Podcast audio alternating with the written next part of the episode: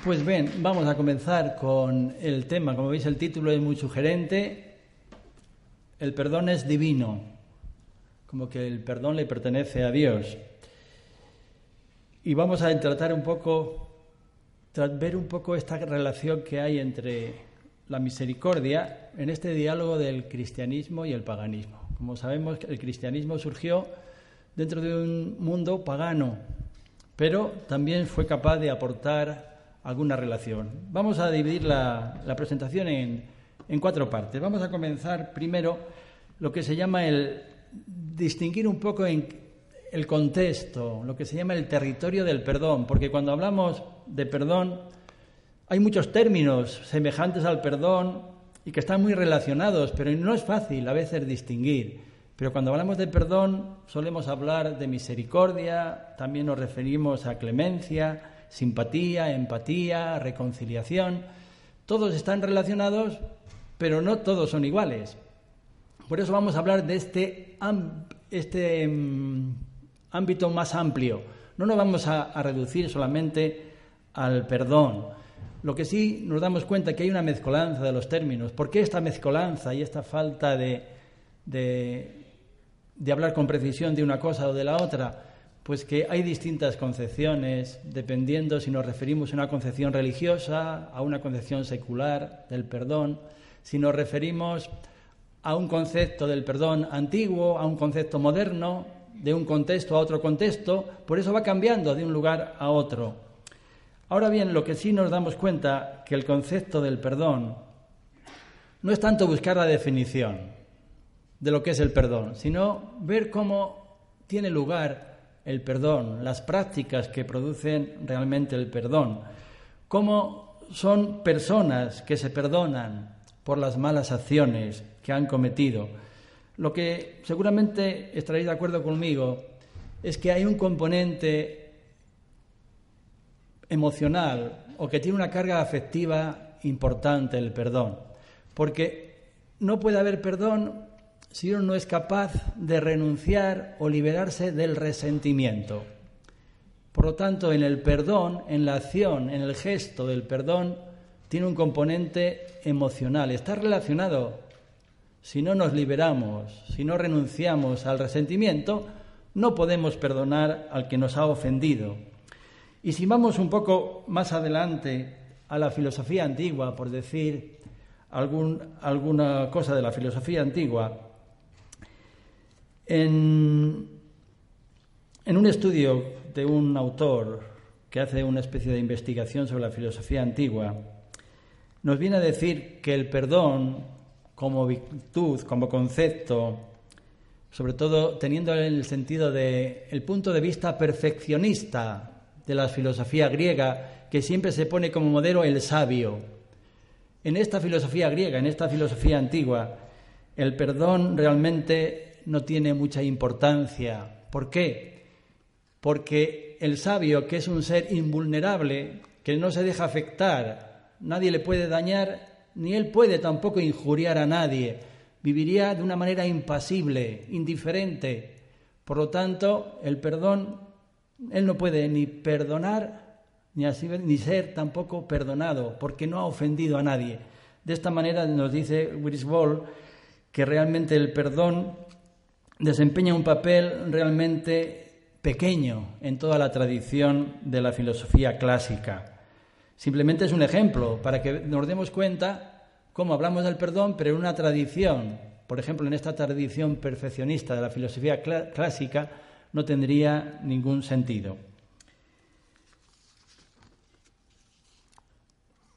Ahora, cuando analizamos un poco las situaciones del perdón, nos damos cuenta que de algún modo, aunque el perdón puede ser unilateral, pero siempre se, precisa al menos dos personas. Es necesario que haya al menos dos personas. Una que ha dañado a otra o a otros y de este modo él es el responsable y de alguna manera culpable de lo que ha hecho, pero con esto no solamente no es suficiente. La persona le podemos llamar ofensor, aquel que ha ofendido a alguien, pero para que haya perdón se necesita que aquel que ha recibido la ofensa es una persona indulgente que perdona el agravio que ha recibido. Necesitamos al menos dos personas. ¿eh? Ahora, entre estas dos personas nos damos cuenta que hay un problema serio. ¿Por qué? Porque el agraviado se siente víctima, ha sido ofendido en lo más profundo y por lo tanto puede tener un resentimiento que podemos llamar incluso odio. ¿Cómo liberarse de este resentimiento? El perdón vendría a ser lo que le ayuda a él a eh, liberarse de esta emoción. El ofensor tiene que reconocer, otra de los requisitos que habla de la filosofía, insiste, ¿no? Si el ofensor no reconoce que él ha obrado mal, o que ha herido, que ha dañado a otra persona, no es merecedor del perdón. Se necesitaría una serie de requisitos para que se dé el perdón. Uno de estos eh, requisitos sería que tiene mala conciencia o que tiene remordimiento, que tiene un resentimiento. Es decir, parece que es necesario el arrepentimiento. Para que se dé el perdón, desde la filosofía, es necesario. No, sería difícil de explicar un perdón incondicional. Parece que son necesarios requisitos por parte de la persona ofendida. Bien, mirando un poco el, el espectro, tendríamos aquí ¿Qué personas intervienen en las situaciones de perdón? Bien, cuando hablamos, depende de qué hablamos. En el primer momento hablamos de ofensor y ofendido. Pero si miramos al final, cuando tiene lugar el gesto del perdón, cuando se resuelve el perdón, ha cambiado de nombre. Ya no hablamos de ofensor y ofendido, sino hablamos de perdonador, quien perdona, y el perdonado. ¿eh? Y como veis hay una diferencia. En la primera parte el ofensor es el que ahora es perdonado y el ofendido es el perdonador.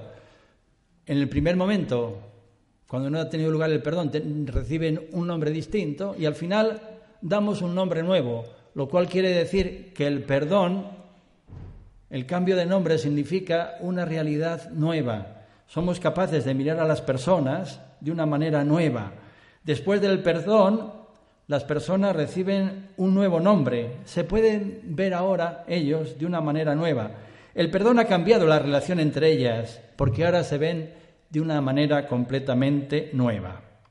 Con lo que damos importancia a la novedad que supone el perdón. El perdón supone es posible algo nuevo, nos abrimos a la novedad, no seguir con la ofensa, el ofendido y volver a ofender para ser otra vez, para salir un poco de esta rueda de la violencia, ¿no? Solamente perdonando rompemos precisamente esa rueda.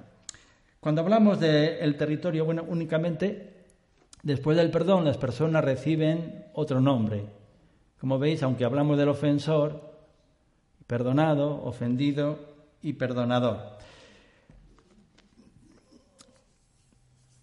En el territorio del perdón hablamos de una serie de emociones que comportan. ¿Cuáles son las emociones? Depende de que uno se sitúe como ofensor o como ofendido. El, resentimiento vendría a ser la emoción propia del ofendido. El que se siente ofendido, pues tiene un sentimiento contrario a la persona que, que le ha ofendido. Incluso podemos hablar de odio, depende de la ofensa que haya recibido. En cambio, el ofensor tiene que tener otras emociones. Podemos hablar de la humillación y el arrepentimiento. Y entre los dos aparece una emoción nueva. Hay una transición del resentimiento por el, también el arrepentimiento, el remordimiento. Cuando tiene lugar el perdón, aparece la reconciliación. En este sentido, sí, la reconciliación precisa dos personas necesariamente, ellos que se den la mano, que realmente vuelvan a la reconciliación, vuelvan a una situación normal. Cuando una persona perdona a otro, tiene sentimientos fuertes, ¿no? Y cuando se libera de este sentimiento, por eso el perdón tiene este, este sentido catártico. ¿eh? Uno se libera del resentimiento, que no es bueno ni para él ni para nadie. Añadiendo así la semejanza, hay otros efectos que se pueden dar en el perdón. Vamos a centrarnos ahora en lo que se llama el proceso del perdón. Si antes hemos hablado de las personas, esta interrelación que se da entre el ofensor y ofendido, vamos a hablar ahora del proceso del perdón. Pues bien, en el proceso del perdón podemos hablar como de tres situaciones o tres pasos. ¿Cuál es el primer paso para que se dé el perdón? Primero, se insiste, debe haber un arrepentimiento sincero. O sea, el ofensor, el quien ha cometido una falta, tiene que sentirse de alguna manera culpable, aunque no le guste la palabra, para que se dé un arrepentimiento sincero. Y claro, esto hay que expresarlo. Puede ser la disculpa o un gesto que diga que está arrepentido. Segundo, había que probar que este arrepentimiento es realmente sincero. No quedarse en un lamento o la consternación o sentirme mal. No, el arrepentimiento tiene que ser sincero. El tercero, em, de esta manera, cuando la persona no solamente se queda en el lamento, sino tiene una intención clara, firme, de cambio, digamos, sentido fuerte de una conversión. El tercero, también el, cambio es necesario en el corazón del que perdona, es decir, del perdonador. El perdonador tiene que ver a esta persona de una manera nueva. No solamente cambia el que se arrepiente y tiene este sentido de arrepentimiento sincero, no volverlo a hacer, sino el que le perdona o el perdonador también tiene que verlo de una manera nueva. No es que se olvide la ofensa ni se excuse, pero de alguna manera la ofensa pertenece al pasado. Entre ellos hay una relación nueva en el presente. Son capaces de enfrentarse al futuro una nueva perspectiva. También hay que darnos cuenta que puede haber casos, también teníamos que decir, en este territorio del perdón, en que la reconciliación, por ejemplo, o la clemencia, se puede dar reconciliación, clemencia, incluso redención, pero no se da el perdón. Es decir, casos de reconciliación, pero que no se da el perdón. Por ejemplo, la reconciliación sin perdón puede ocurrir cuando no hay un acto específico de que alguien es perdonado. Por ejemplo, los amigos que han dejado de sentir la amistad se han alejado, pero la recobran superando ciertas diferencias. se han enemistado, se han apartado, pero lo recobran. En este caso, hay una reconciliación, pero sin perdón. Tampoco se habían ofendido, pero se han reconciliado, se han vuelto a reencontrar, no se ha dado el perdón. O puede ser la clemencia sin perdón, puede venir cuando no hay cambio de juicio, ni, pensamientos de traición ¿no? o desobediencia, pero se suspende el castigo. Se suspende el castigo por alguna razón, pero no cambia uno. Igual merecía el castigo. Clemencia, pero sin perdón. También hay una relación del pecado, eh, perdón, del perdón con la culpa. Y algunos se pueden preguntar, ¿se puede dar el perdón sin la culpa? Lo que sí tenemos que decir es que una vez que ha tenido lugar el perdón, ya no hay que buscar culpables. Y tampoco es bueno buscar al culpable porque no es el mejor modo de reaccionar ante los sucesos. A veces, vamos a ver, cuando ocurre algo, ¿no? Buscar un culpable, pues no es la menor manera, ¿no? A veces insisto hoy día más en cuestiones de responsabilidad personal a la hora de explicar ciertos elementos. Podemos preguntarnos si se puede dar el perdón sin, sin culpa. Una vez que el acto del perdón ha tenido lugar, ya no tiene lugar buscar culpables ni buscar la culpa. Si decimos que el perdón requiere remordimiento por la persona perdonada, es decir, de aquel que ha obrado mal, entonces se necesita que se atreva por sí misma a reconocerse, si no decimos culpable, al menos responsable. Bien, mm, también para concluir esta primera parte del territorio del perdón, haciendo este resumen, algunos han argumentado, o desde la filosofía moderna se argumenta, que si el perdón es auténtico, tiene que ser doble. ¿Qué quiere decir que tiene que ser doble? Primero, el que ha obrado mal, que llamamos ofensor, tiene que hacer algo, dar unos pasos para merecer el perdón. Llamémoslo arrepentimiento, mala conciencia, algo para merecer el perdón. Y el que ha recibido la ofensa, voluntariamente debe liberarse de este resentimiento y ser capaz de ver al otro de una manera nueva. Estos dos puntos son necesarios. El ofensor debe tomar medidas para merecer el perdón, tiene que hacerse merecedor del perdón y por otra parte la víctima debe voluntariamente abandonar el resentimiento. Por lo tanto, si esto es así, la filosofía moderna o esta defensa, no habría lugar para el perdón incondicional, porque parece que este perdón incondicional, te perdono sin condiciones, sin ningún tipo de límites, para la filosofía moderna sería una excusa, una condonación. Eso no es perdón. No habría lugar al perdón incondicional. Por eso tenemos que preguntarnos en este diálogo, ¿no? Del mundo antiguo, el paganismo y el cristianismo, si ha sido precisamente el cristianismo el que ha introducido este perdón incondicional, o si esta definición que estamos hablando del perdón también es válida para el cristianismo, es válida para los cristianos, ¿O cómo es el perdón que viene de Dios? ¿Es condicional? ¿Es como hemos hablado de esta relación del ofendido y el ofensor? ¿O este puede ser a nivel humano, incluso los cristianos, nuestro perdón es condicional? Y el perdón que Dios nos da es incondicional. Al menos nos estamos preguntando. Según esta, este Ball que estoy siguiendo, el perdón incondicional es imperfecto. ¿eh? Es, en el mejor de los casos, incluso increíble, para reconciliar al que perdona con el perdonado. Incluso otros filósofos nos dicen que incluso el perdón es, no es posible. Se concluye que siempre el resentimiento y la hostilidad persiste en la persona, ¿no? Que el perdón a menudo niega esta realidad que a veces pretendemos ignorar. Algunos han afirmado que esta noción contemporánea del perdón incondicional no solamente está ausente del mundo precristiano, sino que sería un aporte distintivo del cristianismo. Vamos a verlo al final. Tampoco es yo que tenga una solución clara. Lo que sí vamos a decir al final que hay elementos que nos vienen del cristianismo que nos abren precisamente a este perdón gratuito, a este perdón incondicional. Pasaríamos a un segundo punto, que es, no vamos a centrarnos todo lo que es el periodo romano, pero quiero centrarme sobre todo el, por qué el periodo romano. Porque el periodo romano es aquel que coincide un poco con el surgimiento del cristianismo, sobre todo del siglo I antes de Cristo y el siglo I después de Cristo.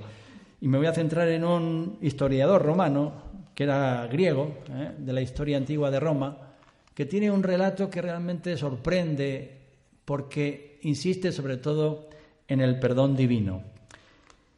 Pero así en general habría que decir primero que los griegos y los romanos no perdonaban en el sentido que he estado yo hablando antes, en el sentido que entendemos el perdón actualmente. O sea, que alguien nos ha ofendido y que realmente se expresa su comportamiento con el arrepentimiento, lo cual no quiere decir que ellos no tuvieran otros mecanismos o estrategias para expresar el perdón, pero no entienden el perdón tal como lo entendemos nosotros, en el sentido de la actualidad, ¿no? Hemos de decir que el perdón, en este sentido completo, moral, de la palabra, no se encontraba entre los filósofos griegos ni romanos. Porque donde nosotros, por ejemplo, hablamos de confesión o de, culpa, o de disculpa, ellos más bien hablarían de excusa o exculpación. Si miramos un poco la filosofía de la antigüedad, nos damos cuenta que ninguna parece haber tenido mucho interés en el perdón, ninguna de ellas, ¿no? Si nos miramos un poco, por poner un ejemplo, Platón nunca lo va a ver como una virtud. El perdón no es una virtud o una cualidad que realmente tenga importancia, una virtud que haya que, valorar o que practicar. ¿Y por qué Platón no da importancia al perdón? Porque ellos presentaban el, ideal del sabio, que es invulnerable, Por lo tanto, no tiene nada que perdonar, ni tampoco va a ser, nadie va a ser capaz de herirle a él o perjudicarle o agraviarle, porque es como una persona que es invulnerable. Ni él va a ofender a nadie, de esta manera el perdón no tiene sentido dentro de, este punto de vista perfeccionista de la filosofía griega.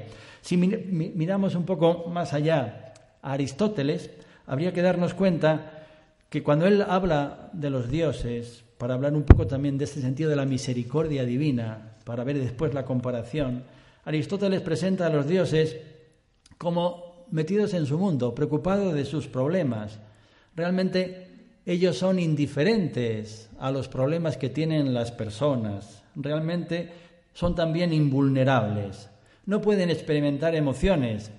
Por lo tanto, las desgracias de los mortales no les afectan a ellos directamente.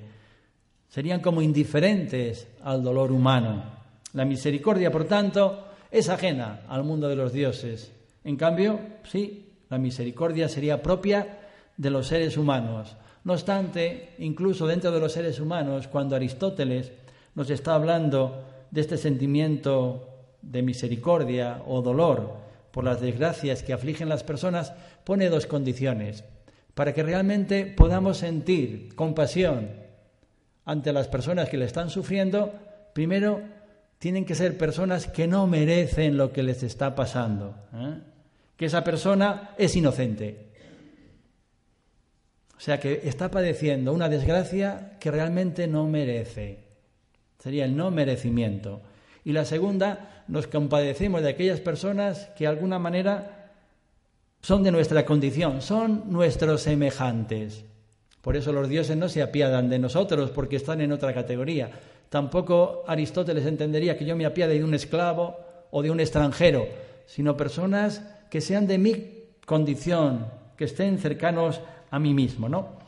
Por seguir un poco con la filosofía eh, helenística, por decir algo de, la filosofía estoica, también creían en el sentido del ideal del sabio es la paceia, es decir, aquel que tiene esta sabiduría de no dejarse llevar por las emociones ni por las pasiones.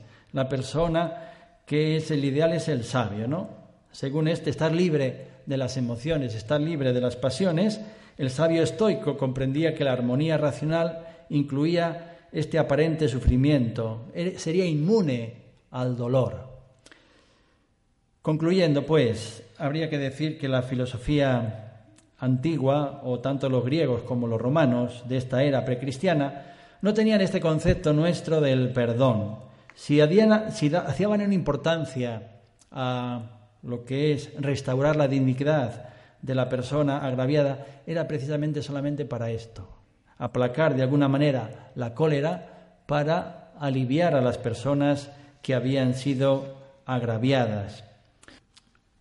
Para estudiar algo en relación al perdón divino, hay un autor aunque en este tiempo del siglo I antes de Cristo, siglo I después de Cristo, el ideal o el, tema que más aparece dentro de la literatura romana no es el perdón. Dentro de este territorio del perdón, lo más normal era hablar de la clemencia. Si leemos un poco a, a Julio César o a Cicerón, la mayoría hablan de, precisamente de la clemencia.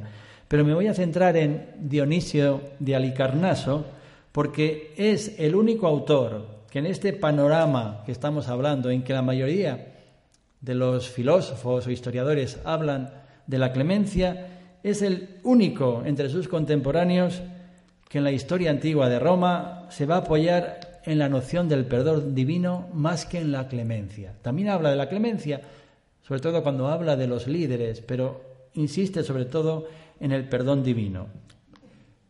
Me voy a centrar en este relato que hace Dionisio Alicarnaso de la historia de Marcio. Marcio es un héroe de guerra que recibió el epíteto de Coriolano. Fue capturado en Corioli, pero al final este héroe romano va a caer en, en el desfavor va a ser acusado de tirano y condenado al exilio. Por lo tanto, esta persona va a actuar en contra de Roma. El que fue un héroe actuó ayudando a Roma, ahora se convierte en enemigo de Roma, se va a aliar con los volscos y está emprendiendo un ataque a Roma. Bien, ante esto los romanos, las mujeres, buscan aplacarle, ¿no? ¿Y qué hacen? Sobre todo ciertas embajadas suplicantes que van a él pidiéndole que cese esta lucha contra Roma.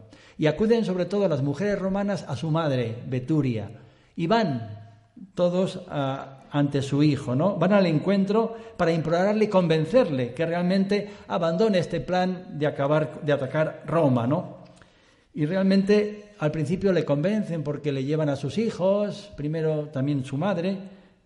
Él se deja llevar por estos sentimientos humanos, abraza a su madre, a sus hijos, y al final continúa este relato Beturia, ¿no? Porque quiere realmente ofrecer a su hijo una serie de argumentos, ¿no? Y le viene a decir que cualquier paz es mejor que cualquier guerra, que un tratado voluntario entre amigos es mejor que concepciones forzadas por la necesidad. Ella está convencida que es posible un acuerdo pacífico, que es posible que su hijo se apiade y cambie de argumento. En la cumbre de este discurso de Beturia nos presenta este último argumento que nos dice que puede ser fuerte si lo analizamos desde la razón. En cambio, si lo analizamos desde la ira, nos puede parecer que es un argumento débil. Lo que ella quiere es, le quiere insistir a su hijo, que en ningún modo este rencor hacia a su patria, hacia Roma, es impresentable. Incluso dice, aunque Roma no se haya portado bien con él, él no puede vivir con este rencor tan fuerte y le pide que actúe humanamente y con moderación. Él presente, precisamente lo que actúa es con la ibris, ¿no? con esta soberbia, esta obstinación. No hay manera de acallar esta ira. Entonces, aquí llegamos al, culmen del discurso, ¿no? Y ella continúa y le pone el ejemplo precisamente de los dioses. ¿eh? Frente a esta ibris que supera cualquier este orgullo, ¿no? que sobrepasa, dice ella, los límites de la naturaleza humana, le dice, si los dioses ¿eh? fueron los primeros en, en transmitirnos esto, los dioses, que son dioses, son indulgentes con los humanos, cuando se acude a ellos con súplicas y sacrificios, y somos capaces de que aplaquen su cólera y que cambien. Si los dioses le viene a decir su madre, son capaces de cambiar ante las insistencias de las súplicas, como tú, que eres un mortal, no eres capaz de seguir el ejemplo de los dioses. Y termina con eso. A no ser, le dice Marcio, que pienses que la ira de los dioses es mortal y la ira de los hombres, en cambio, es inmortal. Es decir, tiene una ira, una cólera tan fuerte que está no hay manera de aplacarla. Y de si los dioses son capaces de moderar su cólera y ser indulgentes con los seres humanos, como tú, que eres un mortal, no eres capaz de realmente de seguir el ejemplo de los dioses. Bien, de esta manera le viene a decir que es conveniente para él si perdonas ¿eh? a tu patria, si perdonas. Le pide que perdone. Lo que vemos en este relato, en este pasaje, es este contraste entre la cólera de Marcio y el ejemplo divino del perdón. La cólera de Marcio es loca, desenfrenada.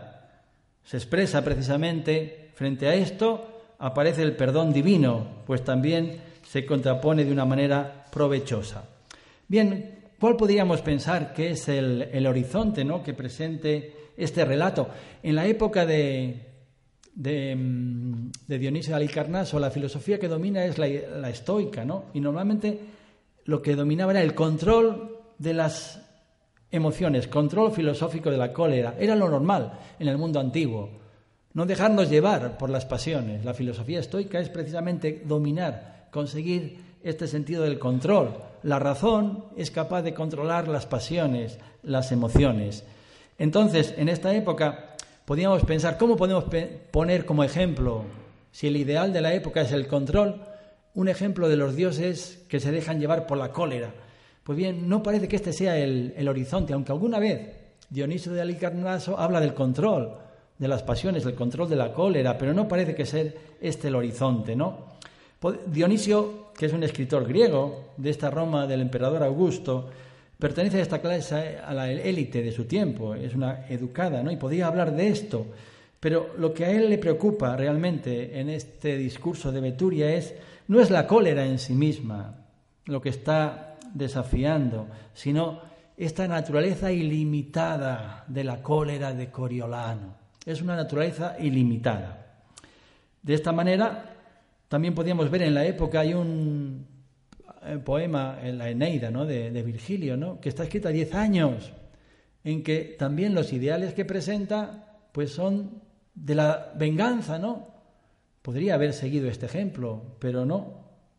Dionisio de Aricarnaso se desmarca totalmente, incluso la Eneida termina precisamente con, con esto, como el héroe, inflamado de ira, mata al enemigo, herido, aunque implora su misericordia. Sería el final un poco de la Eneida, ¿no?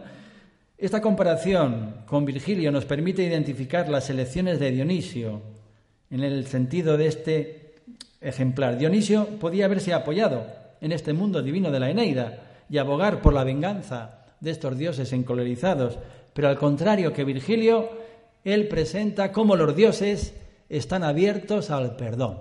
O sea, es algo contracultural si realmente el poema de la época, que es la Eneida, presenta a los dioses, el modelo, dioses que se dejan llevar por la venganza, Dionisio de Alicarnaso presenta el perdón divino. ¿Cómo solucionar, por lo tanto, los problemas que tienen los seres humanos?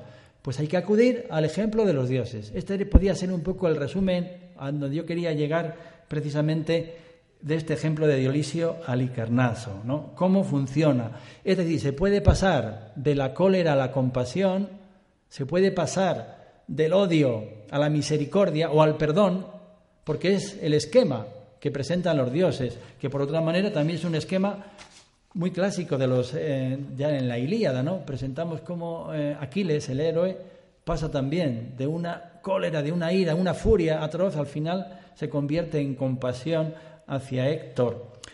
Bien, entonces habría que decir, para concluir, Dionisio de Alicarnaso defiende el perdón, acudiendo al ejemplo de los dioses, o si queréis también del héroe griego Aquiles. Frente a los conflictos que puede haber entre las personas, pues no se pueden resolver, podríamos decir, entre nosotros. Parece que hay que acudir a otra dimensión para llegar a la paz para llegar a la, reconciliación. Para que haya paz tenemos que acudir a otro nivel. Se nos pone como modelos precisamente el ejemplo divino. Para encontrar la reconciliación y la paz, uno tiene que moverse más allá de esta economía de las relaciones humanas, sino que incluso perdonando, ¿eh? perdonando, seguimos este ejemplo apasionado, no libre de pasiones, apasionado de unos dioses que son indulgentes. Es decir, el perdón también es una pasión, es un sentimiento. Estamos expresando algo. No solamente es la cólera, no solamente es la venganza. Se puede seguir el ejemplo de los dioses apasionados perdonando, que son indulgentes. Bien, me he detenido un poco en esto, pero quiero, aquí voy a ir mucho más rápido porque hay muchas más conferencias en las cuales se habla de la misericordia en el cristianismo, pero claro, ¿cómo no decir algo del cristianismo si yo quiero hacer esa comparación, no? He hablado del paganismo, quiero referirme de una manera rápida al cristianismo y al final pues sacar algunas conclusiones para concluir. Bien, hay que, tiene, queda claro, yo creo que no exige que la misericordia, tanto en el Antiguo como en el Nuevo Testamento, es el atributo esencial de Dios. Y aparece en toda la historia de la salvación. La misericordia sería como el lado visible de esta esencia que no se ve, que Dios es amor, se manifiesta visiblemente en la misericordia. Y la novedad del mensaje de Jesús es que abre, frente al Antiguo Testamento, anuncia esta misericordia divina de forma definitiva, no es para un pueblo, sino definitiva y para todos. Jesús abre el acceso a Dios no solo a unos cuantos justos, sino a todos. El reino de Dios hay sitio para todos, nadie queda excluido. En la antigüedad, el perdón, voy a centrarme un poco en esto, en la antigüedad del perdón tenía este sentido que era una virtud de los soberanos. Solamente los reyes podían realmente perdonar, ¿no? Supone cierta soberanía. Y así aparece en el Antiguo Testamento y en el Nuevo. Parece que solo Dios puede perdonar de verdad. Es decir, Él está por encima de la justicia, es capaz de dar un nuevo comienzo porque está por encima. Puede estar más allá porque tiene el poder. Solamente puede perdonar a alguien que tiene esta soberanía. Aparece claramente en el Antiguo Testamento. En el Nuevo Testamento también siempre aparece que uno puede perdonar esta acción salvadora de Dios en Cristo.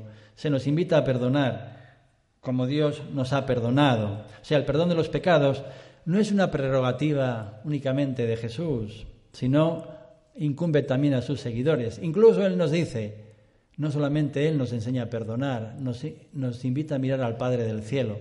Sed misericordiosos como el Padre del cielo es misericordioso. O sea, se nos invita a mirar hacia arriba. Y por decir dos palabras también de esta parábola, que es una manera que la del hijo pródigo, ahí sí aparece de alguna manera como el Padre ofrece un perdón que podemos llamar incondicional a ambos hijos. Bueno, es verdad que el primero se arrepiente en el sentido que vuelve a casa, pero ni el padre le pide explicaciones ni, ni trata de ver si su arrepentimiento es sincero, que lo hemos dicho antes, ¿no? Parece para que hay que ver si ese arrepentimiento es sincero, nada. Pero quiero también decir algo del el otro hermano, porque es fundamental la segunda parte, ¿no? No solamente el padre perdona, sino quiere que los hermanos se reconcilien. El hermano mayor se ve que está, el amor propio está, ahí se ve el resentimiento, ahí se ve el resentimiento. Por eso el padre lo que le dice que entre, ¿por qué? Continuar con el, el resentimiento, le viene a decir, es un camino que lleva a morir solo. En cambio, el perdón es un camino para vivir juntos. Si uno quiere estar solo, si no entra, no sabemos si entró o no entró. Si no entra, va a seguir con el, el resentimiento, va a morir solo. En cambio, si queremos vivir juntos, tenemos que vivir el perdón. Como ya mencionamos antes, se ha rechazado a veces que el perdón sea incondicional. ¿Por qué se rechaza? Porque parece como si fuera una excusa, como que uno no hace nada para merecer el perdón. Pero, no obstante, había que preguntarnos, ¿no? ¿Cómo es el perdón divino? Parece que entre nosotros es difícil entender perdón incondicional, pero si nos dice Jesús, perdonad, seréis perdonados, o sed misericordiosos, como el Padre del cielo es misericordioso. Es decir, nuestro perdón tendría que tener este sentido. El Dios cristiano aparece de una manera clara este sentimiento de amor y misericordia. Ahora, yo entiendo que es discutible, ¿no? Hablar de este perdón unilateral o incondicional que sería cristiano, si corresponde a la tradición cristiana. Algunos para defenderlo, yo tampoco soy escriturista, pero acuden al texto de Jesús en la cruz, ¿no? Perdónales, Padre, o sea, es como el, víctima, perdona a los verdugos, sería el, sentido más incondicional, como uno que está muriendo es capaz de perdonar a los que le están matando, le están crucificando. Simplemente digo que este texto no se encuentra en algunos manuscritos. Además, claro, aquí no es Jesús el que perdona. Perdónales, Padre. Pide que el Padre les perdone, ¿no? Y otra vez también se acude a la parábola del hijo pródigo, ¿no? Primero se incluye el reconocimiento y el arrepentimiento del hijo que ha obrado mal, por lo tanto ya no es incondicional, o sea, el padre perdona al hijo porque él vuelve a casa, porque se arrepiente. Ahora, aquí no se dice todo, porque es verdad que el padre no le pide ninguna explicación, ni trata tampoco de comprobar si realmente es un arrepentimiento sincero.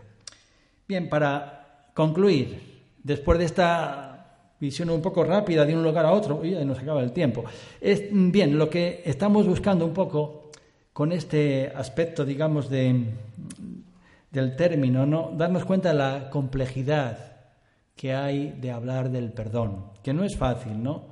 Y depende del contexto religioso, social y político para que tenga un sentido u otro, y también de una época a otra. Traigo aquí esta afirmación de Anna Haren porque nos puede sorprender, porque ella dice que el que descubrió el rol del perdón en la esfera de asuntos humanos fue Jesús de Nazaret. Bien, yo creo que esta afirmación no, es, no está muy argumentada. Ella lo que viene a decir que parece que existió antes el perdón, pero de una manera rudimentaria. Por supuesto que podemos encontrar en el pensamiento griego, romano, incluso hebreo, este sentido del perdón, pero lo que sí, aunque no sea cierta esta afirmación o que se pueda contraargumentar, lo que sí hay que decir es que desde un principio es que el perdonar o el mandato de perdonar es algo que ha sido una preocupación constante en la tradición cristiana, desde los tiempos del Nuevo Testamento incluso hasta la actualidad. Es algo que ha sido constante. También si los dioses romanos y griegos no podían sentir compasión en ocasiones no era un rasgo principal. Los filósofos nunca respaldaron como tal esta misericordia. No sería algo fijo de los dioses, ¿no? La misericordia sería algo completamente ocasional. Algo que salta a la vista es que los griegos en la antigüedad no esperaban que los dioses fueran misericordiosos. Pero si miramos el Nuevo Testamento, en el cristianismo, incluso no hay forma más familiar que la compasión, que la invocación. Señor, ten misericordia de mí o de nosotros. La mayoría de los enfermos acuden a Jesús invocándole de esta manera.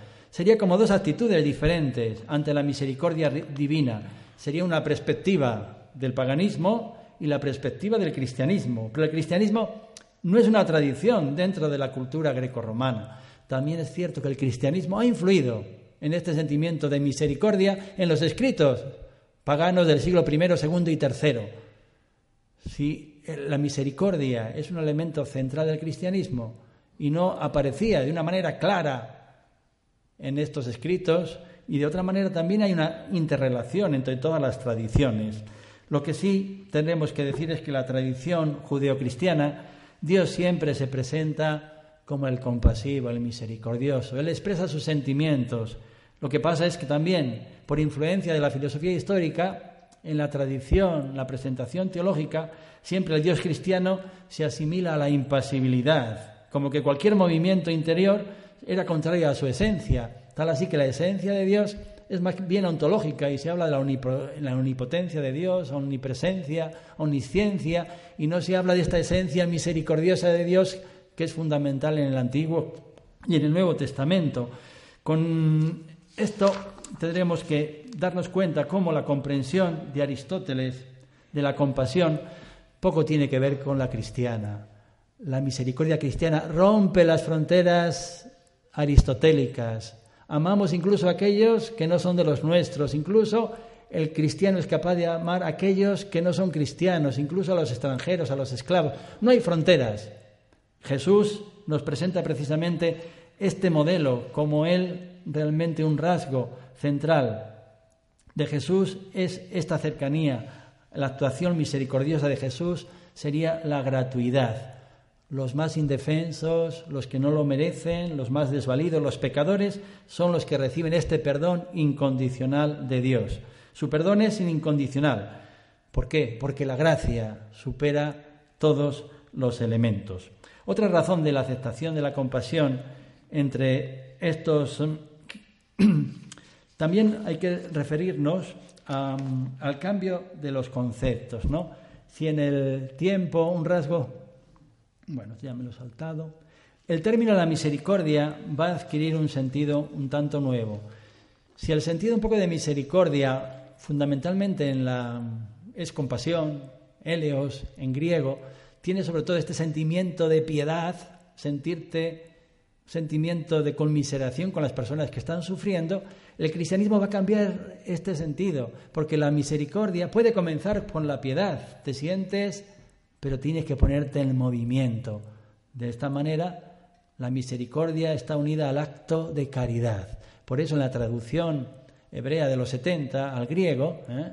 aparece el término elemosine, que realmente significa esta acción de caridad, pero que tampoco elimina el elemento de piedad, va unido elemento de piedad y elemento también de la acción de la caridad. Sería la novedad que presenta el cristianismo, significar piedad y acto de caridad en la misma acción, ¿no? El emosine sería este cambio.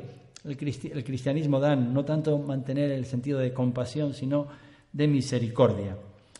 Si los filósofos clásicos veían la piedad como una emoción patológica, podríamos decirlo de esta manera, o podría ser como un defecto del carácter que no es digno de los sabios, o sería solamente para aquellos que son niños, frente a esto aparece el cristianismo que enseña y que practica la misericordia como una de las virtudes esenciales. Esto es, que un Dios misericordioso requiere que los seres humanos sean misericordiosos. Porque Dios ama a la humanidad, los cristianos no agradan al Señor, a menos que también vivan este mandamiento de amarse los unos a los otros. El amor cristiano es revolucionario sobre todo porque rompe las fronteras familiares, las fronteras rivales del pueblo de Israel y realmente se extiende incluso más allá de la comunidad cristiana, precisamente a los extranjeros, a todos. Una de las conclusiones que podíamos hacer es que siempre que estudiamos de algún modo estos conceptos, tanto del perdón como la igualdad, no son invenciones cristianas, pero en todos estos desarrollos históricos el cristianismo tiene como un plus, ¿no? No es probablemente cristiano, pero van a dar un impulso esencial al concepto de la igualdad, al concepto también del perdón. Es algo central. El perdón no es una realidad exclusivamente religiosa, así es. Y la pueden practicar personas que no tienen esta motivación, pero tiene unos componentes, sobre todo este componente de la gracia, que si no, no se entiende, no se entiende sin la religión, en este caso sin el cristianismo. Dios nos perdonó de manera gratuita, sin merecerlo, lo que llamamos el amor gratuito, el amor sin límites de Dios. Incluso escritores actuales, bueno, este Jan Kelevich viene a usarlo, él no es cristiano, pero nos dice, el escándalo del perdón y la locura del amor tienen en común que el objeto del amor o del perdón es alguien que no lo merece. O sea, el objeto del perdón y del amor es alguien que no lo merece. Por eso hay que decir que hay una interrelación en estas tradiciones y el cristianismo, también algo que aporta el cristianismo, este es el sentimiento de la novedad, la nueva vida que posibilita el perdón, este renacimiento, esta conversión, aunque no es tampoco nuevo del cristianismo, pero insiste fundamentalmente en este elemento, ¿no? Por eso esta noción contemporánea del perdón tiene alguna deuda con la tradición cristiana. Y ya concluyo diciendo que realmente em, podemos, em, los conceptos que estamos hablando del perdón nos pueden ayudar, como personas podemos ayudarnos unos a otros. Lo nuestro es pues el pecado, la culpa nos envuelve, ¿no? Es algo que es parte, o sea, el perdón le pertenece a Dios. Los seres humanos, pues somos todos pecadores, somos imperfectos. De alguna manera, cuando practicamos el perdón, estamos haciendo algo que no podemos hacer porque le pertenece a Dios. Estamos anticipando lo que significa a nivel teológico la gracia. De otra manera, la gracia es lo que se puede llamar la infinita compasión divina, la infinita misericordia de Dios. La gracia, lo que es gratuito, lo que se nos da, incluso nosotros no merecemos cuando realmente somos capaces de perdonar, aunque este es el modelo que tenemos los cristianos, ¿no? Y en este sentido, el elemento central del cristianismo que nos viene de Dios sería lo gratuito, lo inesperado, lo no merecido, lo incondicional, este perdón gratuito de Dios. Y esta es un poco la referencia que yo he querido hacer a Dionisio de Alicarnaso, que nos dice, para resolver los asuntos humanos aunque sea el mundo de los dioses romanos, el perdón es divino. Nosotros tenemos que seguir perdonando, tal vez nuestro perdón es condicional, limitado, y el perdón es aquello que nos puede ayudar a seguir mirando a este mundo pues con esperanza, ¿no? Podemos seguir mirando a Dios, porque siempre nos queda, siempre nos quedará, a pesar de las injusticias, los males, los sufrimientos, siempre nos quedará la misericordia divina. Cinco minutos.